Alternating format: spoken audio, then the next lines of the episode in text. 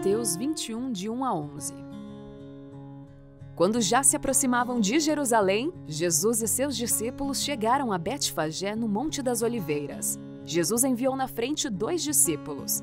Vão àquele povoado adiante, disse ele. Assim que entrarem, verão uma jumenta amarrada com o seu jumentinho ao lado. Desamarrem os animais e tragam-nos para mim. Se alguém lhes perguntar o que estão fazendo, digam apenas: O Senhor precisa deles e de imediato a pessoa deixará que vocês os levem. Isso aconteceu para cumprir o que foi dito por meio do profeta. Digam ao povo de Sião: Vejam, seu rei se aproxima. Ele é humilde e vem montado num jumento, num jumentinho, cria de jumenta. Os dois discípulos fizeram como Jesus havia ordenado.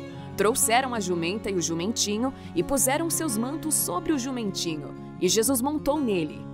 Grande parte da multidão estendeu seus mantos ao longo do caminho diante de Jesus, e outros cortaram ramos das árvores e os espalharam pelo chão.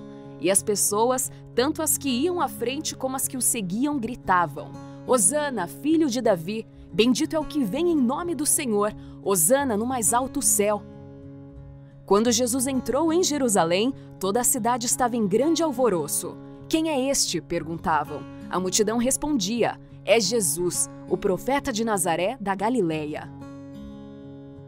Jesus Cristo é a figura central do cristianismo e para o cristianismo, Jesus Cristo é Senhor sobre todas as coisas. Nas Escrituras, nós o encontramos apresentado como Deus, como soberano sobre todas as coisas. Nós o, conhecemos como o princípio e o fim de todas as coisas.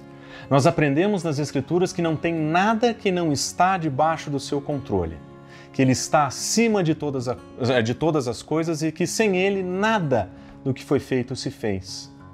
Mas à medida que nós vamos olhando para a história de Jesus, alguns elementos começam a nos chamar a atenção. Jesus Cristo sempre é apresentado como alguém que é humilde. E no evento que inicia a última semana de Jesus Cristo, no evento que marca a chegada dele a Jerusalém, onde ali ele perderia sua vida, nós vemos a sua grande entrada, conhecida como a, a sua entrada triunfal. E nessa entrada, nós o, nós o vemos descrito como alguém humilde. O texto diz o seguinte: Vejam o seu rei, ele é humilde. Diante de todo o poder que tinha, diante de toda a glória que tinha, Jesus Cristo, na sua história e durante sua vida entre nós, ele resolveu viver como servo, ele resolveu viver como alguém humilde. Tinha poder para fazer o que quisesse, mas para enfrentar a sua missão, ele resolveu vir humilde.